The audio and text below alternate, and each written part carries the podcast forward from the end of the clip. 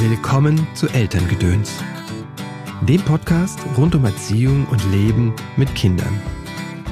Ich glaube, man sollte den Kindern nahebringen, äh, dass man mit Geld schöne Dinge äh, machen kann ähm, und äh, dass es sozusagen auch deswegen sinnvoll ist, da irgendwie drauf aufzupassen. Und dass es aber gleichzeitig auch so ist, dass viele Dinge gar nichts mit Geld zu tun haben und dass so Dinge wie Freundschaften pflegen und so total wichtig sind selbst wenn man sie eben nicht in Euro und Cent bemessen kann. Schön, dass du eingeschaltet hast zu dieser Episode von Elterngedöns. Mein Name ist Christopher End. Ich unterstütze Eltern darin, die Beziehung zu ihrem Kind bewusst zu gestalten. Was in unseren Rucksack kam, war nicht unsere Entscheidung. Was wir weitergeben, schon. Auf deinem Weg des Elternseins begleite ich dich in Einzelsitzungen, sei es online oder hier in der Praxis in Köln, in Seminaren und Kursen. Geld, Wirtschaft, Geldanlage, sind das Themen für einen Elternpodcast? Geht es hier nicht eigentlich um Bindung, Verbindung, Zuneigung, ja Liebe? Ja, ich bin der Überzeugung, wir müssen über Geld reden und Geld gehört dazu. Wir Eltern untereinander und wir Eltern mit unserem Kind. Geld ist ein Thema, das auch Kinder brennend interessiert. Nicht zuletzt, wenn sie sich etwas kaufen wollen. Aber wie bringen wir Kindern Geld am besten nahe? Und bei der Gelegenheit Wirtschaft, Geld verdienen und Geldanlagen dazu. Alexander Hagellücken ist leitender Redakteur für Wirtschaftspolitik der Süddeutschen Zeitung und hat mit dem Buch Wirtschaft für Kids eine verständliche Einführung für große Kinder und Jugendliche geschrieben und auch für uns Eltern. Hallo Herr Hagellücken, herzlich willkommen im Podcast. Schön, dass Sie da sind. Ja, schön, dass ich da sein darf. Sie haben ein Buch geschrieben, Wirtschaft für Kids, und sind ja Vater von vier Kindern, vier Söhnen. Wie sprechen Sie mit Ihren Kindern über Wirtschaft und Geld und Geld verdienen vielleicht auch? Das Thema kommt natürlich automatisch, ähm, selbst wenn man es nicht anspricht. Das ist ja so ein Alter, wo die Kinder dann anfangen, ich würde mal sagen so sechs, sieben in unserem Fall. Äh, da geht es dann um Taschengeld. Papa, ich will Taschengeld. Ähm, mhm. Relativ bald danach geht es auch um die Frage, ähm, kann ich ein Handy haben? Und es geht natürlich öfter auch schon um so Fragen wie, wo kann man denn eigentlich hinfahren und äh, äh, angeblich fahren, äh, äh fährt äh, 90 Prozent der Klasse nach Mauritius, äh, fliegt in mhm. Urlaub und so weiter und so fort. Und äh, je nach Schultyp mhm. natürlich ist es ein bisschen unterschiedlich. Die Themen, die kommen ja automatisch. Und da ist so ein bisschen die Frage, wie man äh, mit den Kindern redet, ohne das macht man, glaube ich, als Erwachsener total selbstverständlich, seine eigene Welt äh, vorauszusetzen. Also zu sagen, irgendwie, das kostet Geld mhm. und das muss man erstmal verdienen. Das ist jetzt für so ein Kind, sind es so Kategorien, die denen erstmal überhaupt nichts sagen. Mhm. Und wie bringen Sie das Ihren Kindern bei? Ich glaube, wie vieles, was, was man als Eltern macht, mhm. Genau, ich habe ja sozusagen einen längeren Anlauf, weil ich äh, also vier Kinder habe, die zwischen sechs und 22 sind. Ähm, hm. Und ähm, wie vieles ist es so, dass sich das irgendwann anfängt zu ergeben.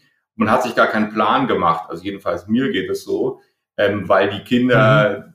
die ganzen Fragen, die es bei Kindern gibt, die prasseln ja auf einen ein. Also ich meine, da, äh, wenn es nur um Geld ginge, wäre es ja einfach, aber irgendwie von von Schule über warum muss ich Zähne putzen und warum muss ich ins Bett gehen und so weiter und so fort. Und äh, was mache ich, wenn mich der ärgert äh, oder die ärgert oder irgendwie sowas. Das heißt, meistens ist man auf die Sachen gar nicht vorbereitet und stolpert dann nach meiner Erfahrung einfach so rein und legt sich dann so ein bisschen was zurecht und versucht dann ähm, äh, zu erklären. Und man sieht ja ein bisschen, was bei den Kindern ankommt und was nicht. Also wenn irgendwas äh, äh, mhm. siebenmal nochmal angebracht wird, dann hat man es entweder schlecht erklärt oder man hat nicht das gemacht, was das Kind will. Das kann natürlich auch sein.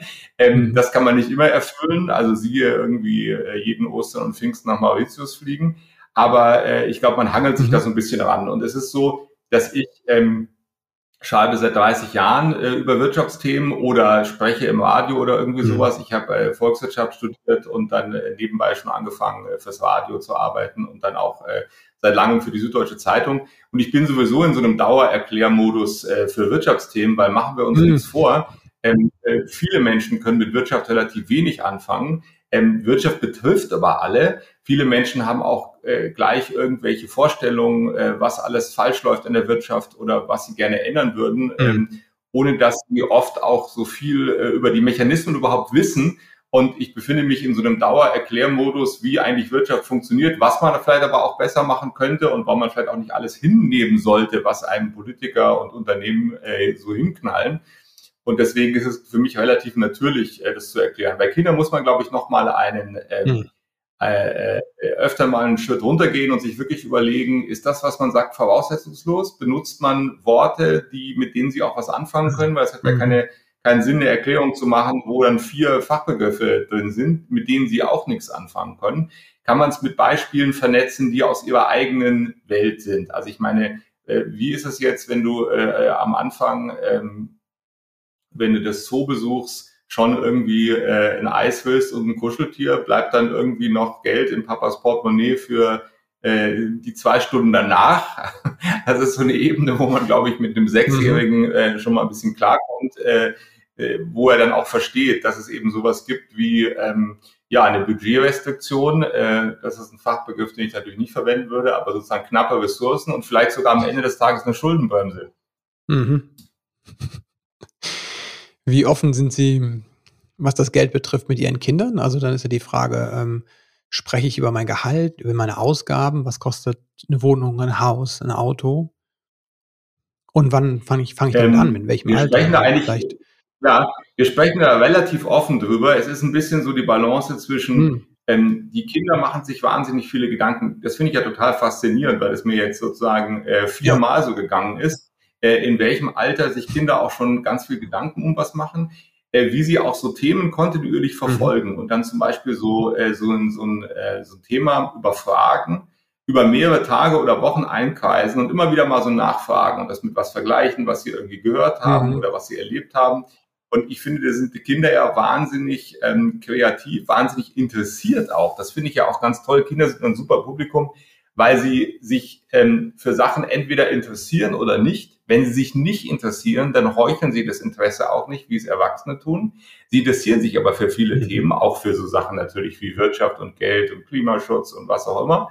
Äh, und dann sind sie aber auch total dabei. Ja. Sie sind sozusagen nicht wie die Erwachsenen in so einer in so einer Welt, wo irgendwie so ein, äh, wie soll ich sagen, da so, eine, so ein Fenster aus äh, alltäglicher Erschöpfung und Kram, den man erledigen muss und ich habe es schon mal irgendwie gehört und so genau will ich es nicht wissen und ich möchte jetzt irgendwie aus Eskapismus lieber irgendeine Serie gucken oder so.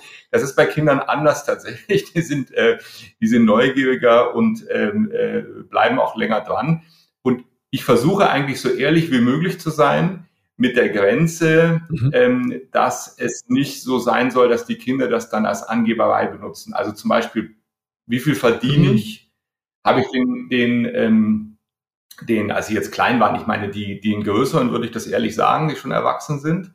Ähm, den Jüngeren würde ich es noch nicht sagen, weil ich nicht möchte, dass sie auf dem Schulhof vielleicht sagen zu dem Jungen, der, ähm, äh, wo ich weiß, dass die Eltern nicht so viel verdienen, oder zu dem Mädchen, was gerade aus der Ukraine geflüchtet sind. Oh, mein Papa verdient aber, ne, das machen Kinder ja schnell mal.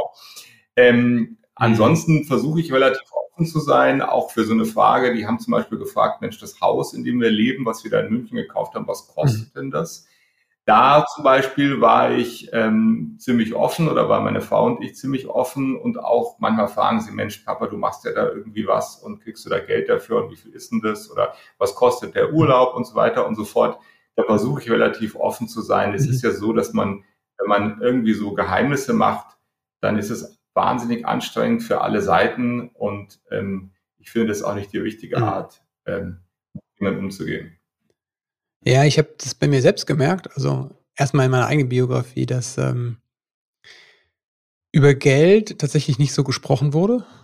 Und ähm, obwohl mein Vater äh, relativ erfolgreich war in seinem Beruf, habe ich dieses ähm, wie geht das überhaupt, ne? Und, und, ne? und was, was kostet was, so auf eine Weise nicht gelernt. Ne? Also ich konnte zwar gut mit Geld umgehen, aber ähm, dieser berufliche Aspekt hat mir irgendwie gefehlt. Und ich habe das gemerkt, als meine Tochter letztens gefragt hat, die ist elf, ne, weil sie dann gefragt hat, ähm, wie viel Geld sie denn hätte. Ne? Und ich gesagt habe, ja, wir haben was für dich, legen wir was für dich an. Und dann fragte sie auch, und wie viel ist das? Dann fing ich an rumzudrucksen. Was können Eltern machen, wenn sie merken, dass sie da so Schwierigkeiten haben, darüber zu sprechen selbst?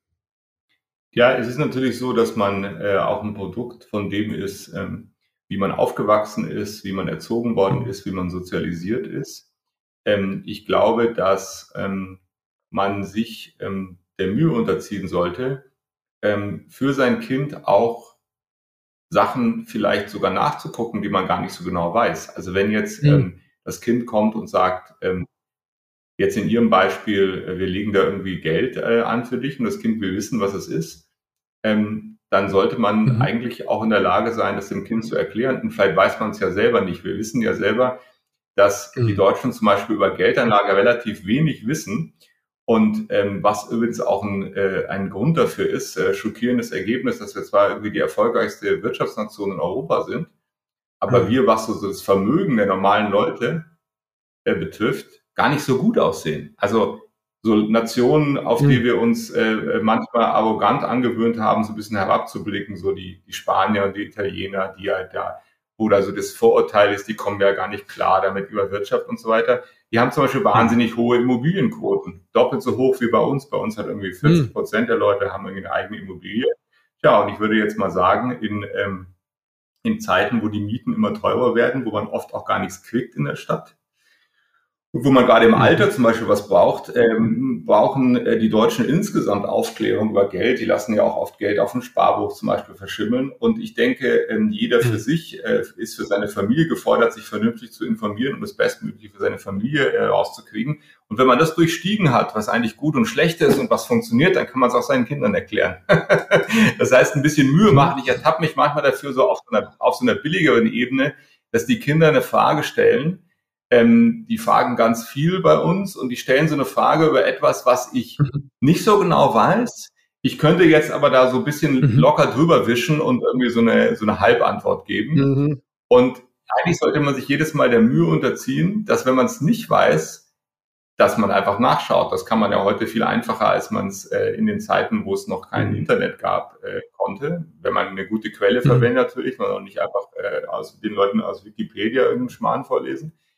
Aber eigentlich kann man sich informieren und ähm, ich glaube, man sollte seinen Kindern mit Geld ähm, gegenüber offen sein, weil es gibt ja unterschiedliche Sachen, die sozusagen schiefgehen können. Ich glaube, dass wenn jemand heutzutage mhm. ins Berufsleben geht, vielleicht auch so Dinge macht, wie eine Familie gründet, sich überlegt, wo er dann wohnt, dann ist eigentlich wirtschaftliches und finanzielles Wissen total wichtig, dass man die richtigen Entscheidungen trifft, weil natürlich lässt ein Geld nicht glücklich werden, aber ohne Geld ist es schwierig, glücklich zu werden, wenn es mhm. wirklich an vielen Enden mhm. fehlt und wenn man zum Beispiel eben keine vernünftige Wohnung leisten kann.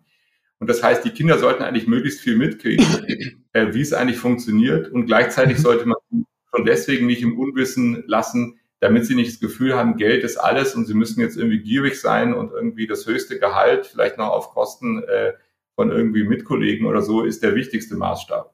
Also der Umgang mit Geld, äh, sowohl was mhm. äh, Wissen betrifft, als auch was sozusagen soziale Verantwortung betrifft. Ich finde, dass man als Eltern eine große Verpflichtung hat, da mit seinen Kindern ähm, vernünftig umzugehen und sich auch Gedanken zu machen, was man denen eigentlich nahe bringt. Was meinen Sie mit sozialer Verantwortung?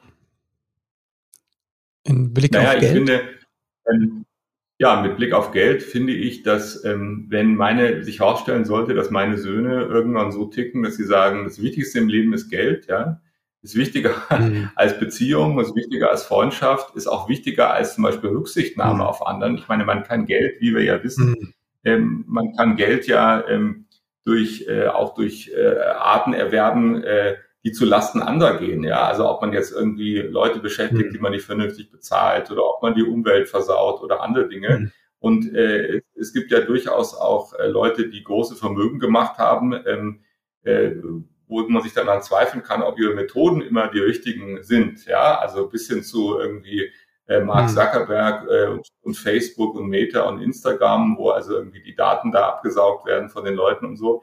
Und ich finde, dass ähm, äh, ich für mich, für mich vornehmen würde, dass meine Kinder nicht so aufwachsen, dass sie sagen, Geld ist das Wichtigste, egal wie, woher es kommt. Und egal wie ich es mhm. äh, ähm, sozusagen erworben habe. Und zum Beispiel, wenn es im, ums Arbeitsleben äh, geht, dass so Themen wie Kollegialität oder Solidarität mit, ähm, mit anderen, die mhm. da arbeiten, äh, dass die genauso wichtig sind. Mhm. Also ein Grundverständnis, wie wie das funktioniert mit dem Geld verdienen und welche Funktion Geld hat und gleichzeitig aber auch die, die eigenen Werte im Blick zu halten. Auf jeden Fall. Mhm. Was, was würden Sie Eltern empfehlen, die jetzt überlegen, oh ja, so richtig Vorsorge betreibe ich nicht oder sparen? Ähm, was würden Sie denen empfehlen? Vielleicht auch mit Blick, was Sie tun können, wenn Sie für Ihre Kinder was anlegen möchten. Und was Sie vielleicht sein lassen sollten, besser. Ja, also es ist ja so, dass ähm, beim ersten Punkt zu sagen, gar nicht vorzusorgen oder so, da wird man feststellen, mhm. dass ähm, letztliche Rente, das zeigen ja viele Untersuchungen, ähm, einen geringeren Teil des Lebensstandards abdecken, ähm, als die Leute sich das mhm. vorstellen. Das ist auch relativ mhm. logisch, weil es natürlich in den letzten 20, 30 Jahren einige Reformen gegeben hat, um dieses Alterssystem überhaupt auf feste Beine zu stellen. Das kann man mit Zahlen ganz, äh, ganz gut illustrieren. Also ich meine, die äh, nach dem Zweiten Weltkrieg kamen äh, sechs Arbeitnehmer auf einen Rentner, die also sozusagen zur Verfügung standen, die Rente zu finanzieren. Da hat man auch halb so lange Rente bezogen, ähm, wie es heute der Fall ist. Und heute mhm. wird es so sein, dass äh, in etwa 15 Jahren werden es nur noch ähm, zwei Arbeitnehmer sein pro Rentner. Und es ist ja klar, dass es dann irgendwie, äh, entweder muss die Rente ein bisschen eben im Vergleich zu den Löhnen ein bisschen runtergehen oder die Kosten werden exorbitant. Das heißt, die, die Notwendigkeit zu privater mhm. Vorsorge äh, ist total wichtig, wenn man im Alter noch seinen Lebensstandard äh, halbwegs erhalten will. Und dann ist es halt so, äh, die Deutschen haben so eine wahnsinnige Risikoscheu, äh, was sie meinen, dass mhm. es die richtige Risikoscheu ist, lassen ihr Geld oft ganz gerne ähm, einfach äh, auf der Bank liegen oder mit so ja. Tagesfestgeldsachen oder Versicherungen oder solchen Dingen. Und da ist natürlich so, wir haben ja jetzt ähm, mindestens zehn Jahre erlebt, wo die Zinsen wahnsinnig niedrig waren. Das heißt, da ist einfach wenig ja. übrig geblieben. Da ist die Gefahr groß, dass die Inflation, mhm. selbst wenn sie in den letzten Jahren noch nicht so hoch war, einen großen Teil davon aufgefressen hat. Und ähm, die Leute schimpfen immer über die Europäische Zentralbank und sagen, Mensch, das mit den Zinsen, das ist ja äh, jetzt gerade erst gewesen. Aber wenn man sich mal die Anlage tatsächlich anguckt, dann war es so, dass in den letzten 30 Jahren, als es noch die heilige deutsche Mark gab, da war ähm, äh, ja die Bundesbank für die Zinsen äh, verantwortlich. Und schätzen Sie mal, äh, wie hoch da die durchschnittliche Verzinsung pro Jahr gewesen ist, wenn man sein Geld auf dem Sparbuch liegt und die Inflation abgezogen hat. Was würden Sie sagen? Wie hoch war die? Wie viel Prozent kriegte man da? Das, was die meisten Deutschen ja machen, ist, dass Nach sie ihr Geld rumliegen. Inflationsbereinigt. Inflationsbereinigt pro Jahr im, im, Durchschnitt, die letzten 30 Jahre der Bundesbank. Ein Prozent? Ein Prozent? Null Prozent. Ja, oh. und es waren aber 0 Prozent. So, das heißt, wow. die Deutschen legen schon seit langem ihr Geld falsch an. Und ähm, es ist so, mhm. dass ähm, äh, man eben äh, gewisse Risiken nehmen sollte, die sich aber bei einer langen Anlage über den mhm. Zeitverlauf, das zeigen wissenschaftliche Untersuchungen über 150 Jahre und so, auch meistens äh, wieder ausgleichen. Und deswegen ist es sinnvoll, sein Geld eben auch in Aktien und in Immobilien anzulegen, äh, in den Beträgen, wie mhm. man es denn kann. Und in Wahrheit ist, wenn man eben längere Zeit hat und nicht jetzt irgendwie was kauft und man muss irgendwie in drei Monaten alles wieder abstoßen, weil man eine Waschmaschine braucht und so. Das ist natürlich ja. nicht sinnvoll. Man braucht so einen Notgroschen, so eine Sparanlage. Aber Wie groß sollte der Notgroschen sein? also da gibt es unterschiedliche Untersuchungen. Ist es für eine Familie, ist es für einen Single so 10.000 bis 20.000 Euro? Sagt man. Mhm. Okay. Grob. Und ähm, mhm. das, manche sagen auch drei Monatsgehälter oder irgendwie so, also sowas in der Richtung. Mhm. Und äh, ansonsten Geld, was man, wo man weiß, man hat es langfristiger, ja. Also wenn man jetzt weiß, man will nächstes Jahr ein Haus kaufen, dann würde ich natürlich auch nicht äh, jetzt alles in Aktien anlegen. Das wäre auch nicht unbedingt sinnvoll. Man braucht so einen gewissen ja. Horizont, aber wenn man den Horizont hat, dann, dann würde ich eben ähm, äh, stark in Aktien und Immobilien gehen, da irgendwie auch breit streuen, wenn es geht, oder eben gucken, äh, was haut hin.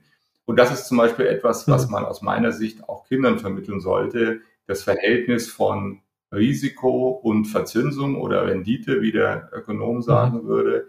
Das sind Dinge, die aus meiner Sicht auch ähm, sowohl Eltern ihren Kindern als auch Lehrer ihren Schülern stärker nachbringen sollte, weil es einfach so ist, mhm. dass wir auch eine gesellschaftliche Entwicklung zur Ungleichheit haben. Also ich meine, die Reichen, die legen ihr Geld sowieso mhm. nicht auf dem Sparbuch.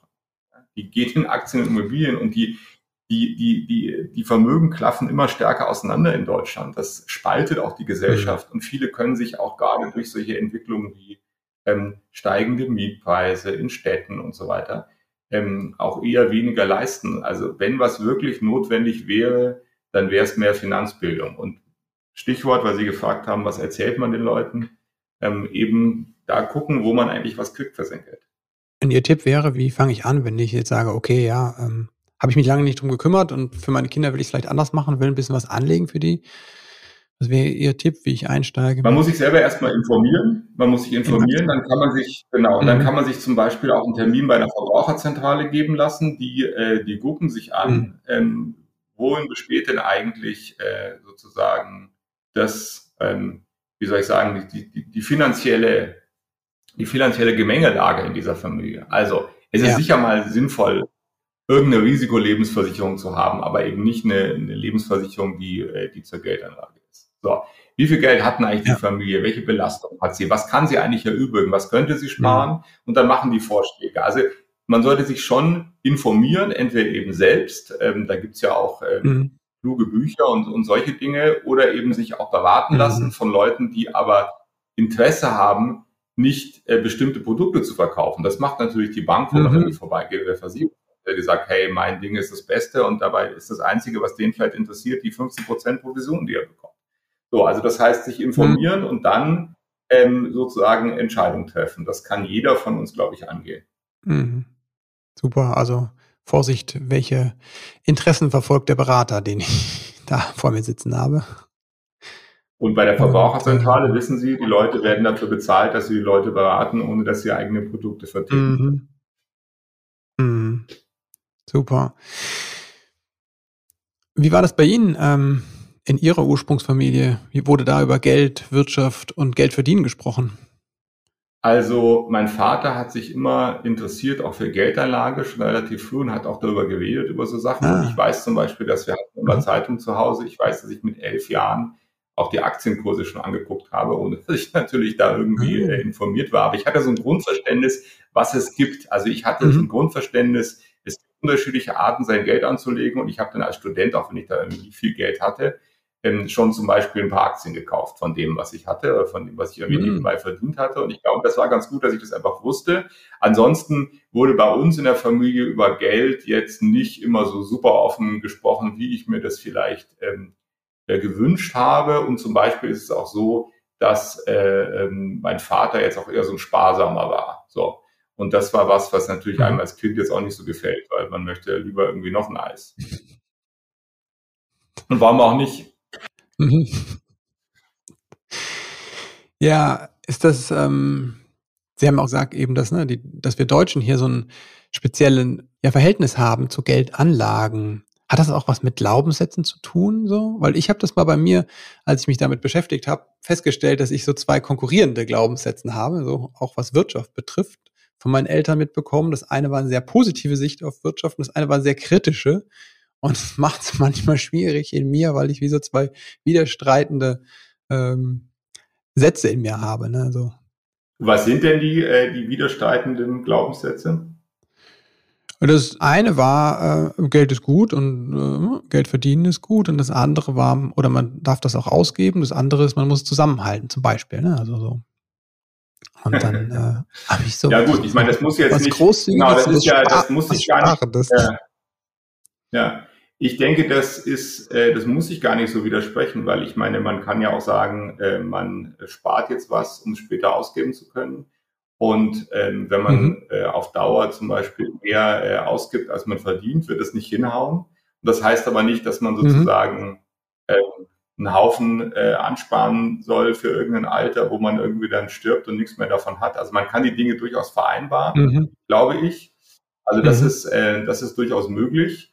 Und ähm, es ist so, dass äh, wir Deutsche so, ein, ähm, so eine sehr große ähm, Risikoscheu haben bei Anlagen. Es wird damit begründet, dass ähm, mhm es große Inflationswellen gab. Also ich meine ganz berühmt vor 100 Jahren nach dem Ersten Weltkrieg, als die ganzen schimmligen ähm, Kriegsanleihen für den Ersten Weltkrieg ähm, natürlich den Bach runtergegangen sind.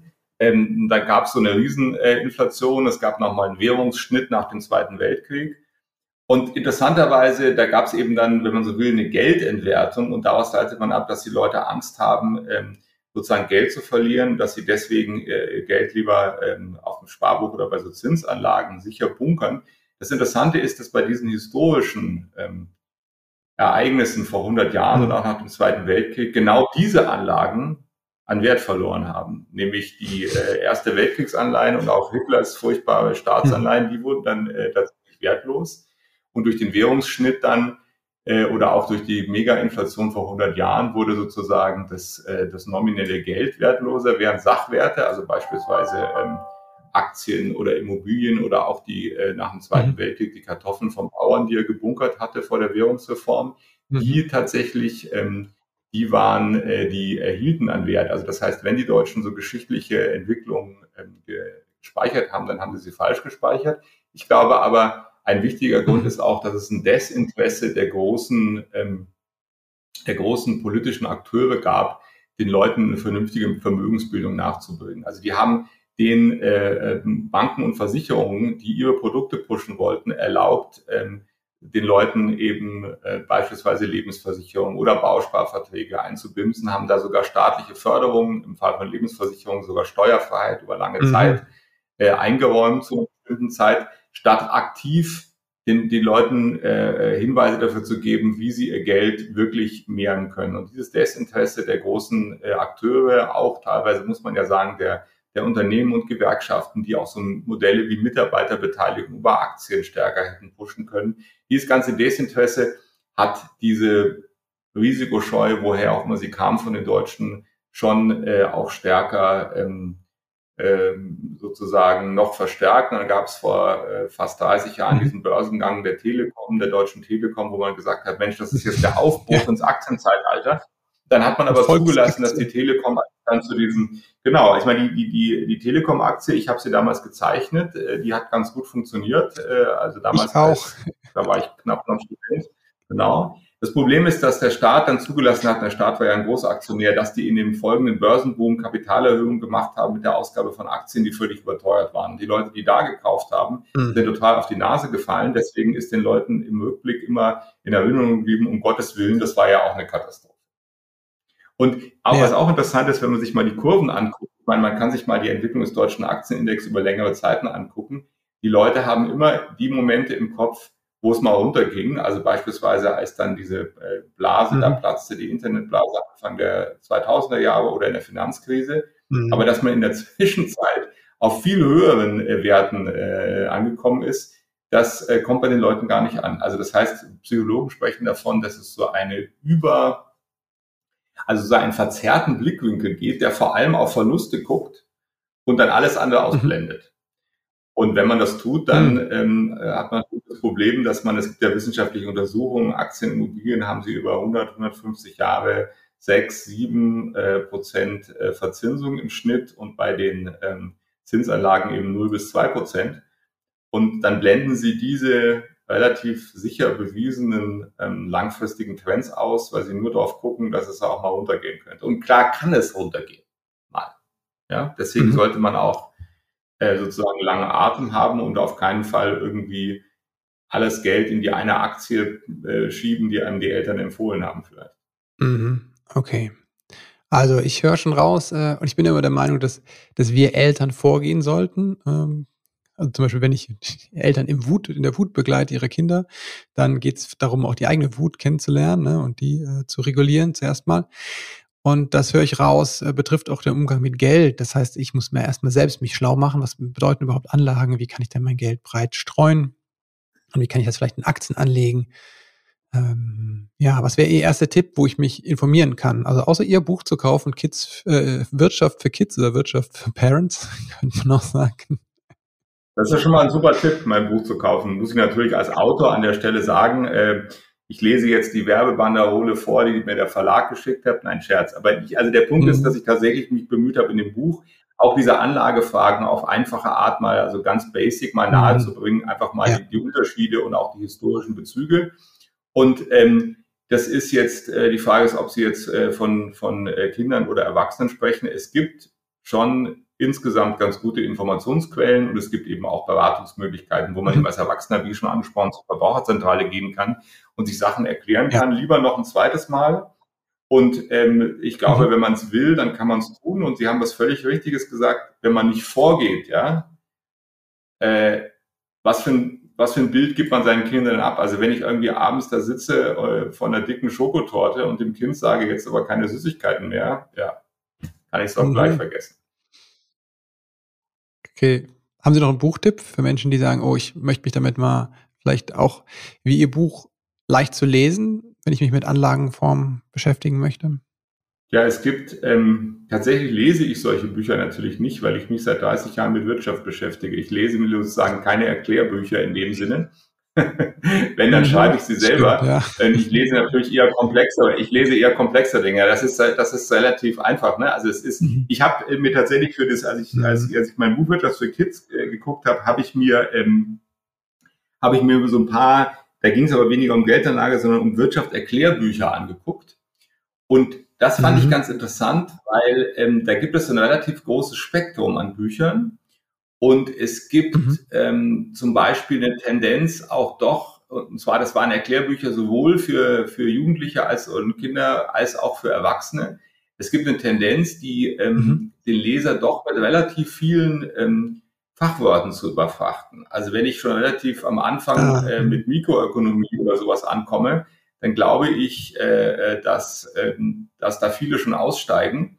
Und ich habe, als ich das ein mhm. bisschen durchgescannt habe, mir überlegt, dass ich eigentlich ähm, äh, versuchen will, ähm, das möglichst erzählend zu machen. Also im Sinne von über Beispiele äh, über historische Beispiele, auch über äh, fiktive Biografien von Kindern, die Dinge erleben, ja, die ich sie erleben lasse aus ihrer Welt, also von Kindern und Jugendlichen, ähm, aus dem heraus man dann ein wirtschaftlichen Faktum erklärt. Also das, da gibt es dann irgendwie ja. äh, zum Beispiel die, die, den, den Streit vielleicht ums Taschengeld mit den Eltern oder es gibt die Situation, dass jemand einen Ferienjob machen will oder es gibt mhm. die Situation, dass jemand sich überlegt, was er eigentlich für einen Beruf machen will und was gehört denn eigentlich dazu, wenn jetzt zum Beispiel sich äh, mhm. in, äh, in so einem Buch ein Jugendlicher überlegt, Mensch, ich würde eigentlich gern so einen Foodtalk aufmachen, ich würde eigentlich gern cool kochen für die Nachbarschaft. So. Und was gehört denn eigentlich dazu, wenn er das wirklich machen würde? So, und dann habe ich mich auch mit jugendlichen Gründern unterhalten, die also schon äh, noch minderjährig mhm. eine Firma gestartet haben. Da ging es in dem Fall ähm, beispielsweise um Krisenchat, also die haben sowas gemacht wie wow. so, eine, so, eine, so eine Anlaufstelle für Jugendliche, ähm, die mhm. psychische Probleme haben und sowas. Und ich glaube, dass man hm. wirklich viel über Beispiel gehen muss, weil sowohl die Fachbegriffe als auch diese, es gibt diese super bunten Bücher, da haben sie dann tausend Schaubilder und so und am Schluss des Tages haben sie vielleicht trotzdem noch nichts begriffen. Ich glaube, dass wenn wir in dem erzählenden Ton reden können über so Wirtschaftsthemen, so wie wir auch erzählen, wie gestern irgendwie die Party war, ja, oder wie wir äh, das Fußballspiel fanden mhm. oder sowas. Wenn wir da in die Richtung gehen können, glaube ich, sind wir näher bei den Leuten, als ähm, wenn wir jetzt irgendwie die Didaktikbrille aufsetzen und sagen, boah, jetzt muss es aber total kompliziert und mhm. total substantivistisch werden, weil wir reden ja jetzt über ein ernstes Thema. Ja, vielen Dank. Also vielen Dank für dieses Erklären, das leicht verständliche Erklären der komplexen Materie. Das ist etwas, das wir Deutschen auch lernen dürfen, auch von anderen Ländern. Ich glaube, die Amerikaner können das sehr gut dieses äh, Dinge in verständliche Worte zu packen. Dafür vielen Dank. Danke dafür, dass Sie das schon auch so lange tun für uns und danke, dass Sie im Podcast waren. Wo kann man Sie aktuell am besten online erreichen? Auf welchen Plattformen treiben Sie sich am meisten rum? Also ähm, ich bin viel auf Twitter, ähm, weil da auch viele wirtschaftliche mhm. Diskussionen ablaufen mit den Leuten, mit denen ich äh, da zu mhm. tun habe, Ökonomen, Forscher und so weiter und so fort. Ich bin aber auch auf den anderen sozialen äh, Medien vertreten, also Instagram, äh, Facebook. Da heißt es ja, dass das nur noch Leute ab einem gewissen Alter machen, aber das darf ich in meinem Alter auch noch. Äh, und äh, genau, und so Sachen wie LinkedIn und sowas. Mhm. Mhm. Super, Dankeschön. Wenn Sie an Ihre eigene Kindheit denken, was hat vielleicht gefehlt, was Sie sich später selbst beibringen durften? Hm das ist ja jetzt ein größeres Thema, da fällt mir auf den ersten Moment gar nicht irgendwie sowas ein, weil es so ist, dass man mhm. ähm, bestimmte Dinge auch später erst merkt, finde ich. Also man eignet sich bestimmte Verhaltensweisen an ähm, mhm. und fragt sich dann irgendwie mal später als Erwachsener, ist das jetzt eigentlich die richtige Art, in so einer Situation ähm, zu reagieren. Also ich habe manchmal das Gefühl, dass ich, ähm, mhm. wenn ich jemand neu begegne und so, das Gefühl habe, relativ schnell, Mensch, ich muss da irgendwie aufpassen. Ähm, da könnte, ähm, ja, da könnte ich jetzt irgendwie einen Nachteil draus haben, der könnte mich irgendwie ähm, mhm. der könnte mir irgendwie mir auf irgendeine Weise schaden und sowas. Und dann ähm, frage ich mich, woher kommt denn das eigentlich? Und denke mir, das ist vielleicht was, was ich irgendwie äh, mir in irgendeiner Form äh, als Kind angeeignet habe. Und ohne dass man das mir irgendwie so bewusst geben, mitgeben wollte oder irgendwie sowas. Und ich finde, man braucht aber erstaunlich mhm. viel Zeit oft, um, um selber als Erwachsener, es liegt aber, glaube ich, daran, dass, dass Männer oft emotional weniger klug sind als Frauen. Bei Frauen geht es, glaube ich, schneller. Aber um einfach zu sehen, was einen so ein bisschen prägt und äh, was man davon eigentlich gut oder schlecht findet und wie man es ändern kann. Das Ändern ist dann das Schwierigste, weil die Einsicht äh, kommt da dazu nicht. Also wenn, wenn Sie mich so einfach fragen, sage ich, äh, manchmal könnte ich Leuten einfacher vertrauen und versuchen, mir das beizubringen. Hm. Wofür sind Sie Ihren Eltern dankbar? Also ich bin Ihnen dankbar dafür, dass ähm, Sie Aufmerksamkeit für mich hatten. Ähm, das ähm, ist nicht selbstverständlich, das habe ich natürlich damals für selbstverständlich gehalten, aber dass zum Beispiel äh, meine Eltern mit mir und meiner Schwester Bücher vorgelesen haben, ähm, ins Museum gegangen sind, in andere Länder gefahren sind und uns einfach so Sachen äh, übermittelt haben, da bin ich Ihnen auf jeden Fall dankbar. Und ich habe eben gelernt als Erwachsener, dass das nicht selbstverständlich ist, auch wenn man es als Kind natürlich immer mhm. nimmt man das, was man hat, für, für das, was die Welt ist, weil was, was, was kennt man denn sonst schon? Mhm. Und ich glaube, dass äh, meine Schwester und ich da viele Anregungen erhalten haben und dafür bin ich auf jeden Fall dankbar.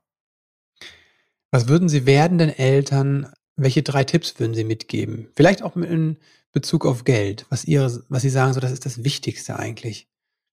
Also das Wichtigste ist, glaube ich, dass man sich immer wieder, das hat es überhaupt nichts mit Geld zu tun, selber die eigene mhm. Rolle hinterfragt und überlegt, ob man äh, jetzt mhm. gerade den Kindern äh, wieder so einen riesen Vortrag darüber hält, was richtig und falsch ist. Ähm, ob man den Kindern vielleicht manchmal auch zu oft so auf so einem Sockel tonend so äh, der Richtigmacher mhm. ist. Und ich glaube, ähm, wenn man den, den Kindern oft auch zeigt, wo man sich vielleicht selber geirrt hat wo man selber falsch liegt mhm. und dass man irgendwie ähm, äh, auch Fehler macht, dann macht man es den Kindern viel leichter anzunehmen, wenn man ihnen doch mal einen Ratschlag eben gibt, sei das jetzt nun Zähne putzen oder Hausaufgaben machen oder was auch immer in jedem Alter irgendwie anfällt, ist, man neigt sehr leicht dazu, irgendwie ähm, äh, sich selber so äh, auf eine bestimmte unnahbare, äh, chefige Art vielleicht äh, den Kindern zu präsentieren. Und ähm, ich habe die Erfahrung gemacht, das habe ich mir aber auch mühsam erarbeitet, dass wenn man den Kindern auch mal sagt, Mensch, das, äh, das war zwar falsch, was du gemacht hast, aber ich hätte dich jetzt nicht schimpfen sollen oder irgendwie so, dass das viel bringt. Ich glaube, dass so ständig sozusagen in so einem Prozess zu sein, was macht man jetzt eigentlich? Ist es richtig oder falsch? Geht man da jetzt mhm. zu weit oder nicht? Das ist eigentlich das, also einfach äh, offen zu bleiben, ist eigentlich das Wichtigste. Und über Geld haben wir ja schon irgendwie viel gesprochen. Ich glaube, man sollte den Kindern nahebringen, mhm. äh, dass man mit Geld schöne Dinge äh, machen kann. Ähm, und äh, äh, dass es sozusagen auch deswegen sinnvoll ist, da irgendwie drauf aufzupassen. Und dass es aber gleichzeitig auch so ist, dass äh, viele Dinge gar nichts mit Geld zu tun haben und äh, dass äh, so Dinge wie Freundschaften pflegen und so äh, total mhm. wichtig sind, selbst wenn man sie eben nicht in Euro und Cent bemessen kann. Mhm. Sich selbst hinterfragen, offen bleiben und die eigenen Werte leben. Dankeschön. Ja, vielen Dank. Ja, ich habe tatsächlich widersprüchliche Glaubenssätze in mir gehabt zum Thema Geld. Wie geht es dir damit? Fällt dir das leicht? Liegt dir das Thema Geld? Sprichst du gerne darüber? Oder bist du vielleicht auch reserviert, unsicher? Schreib mir gerne. Mich würde interessieren, ob das etwas ist, was wir öfters im Podcast oder ab und zu betrachten sollten. Auf jeden Fall wünsche ich dir, dass die Veränderung in deiner Familie, die Fülle, auch das Geld, auch die Finanzen mit einschließt. Und jetzt wünsche ich dir einen wundervollen Start in diesen Tag. Alles Liebe und bis bald.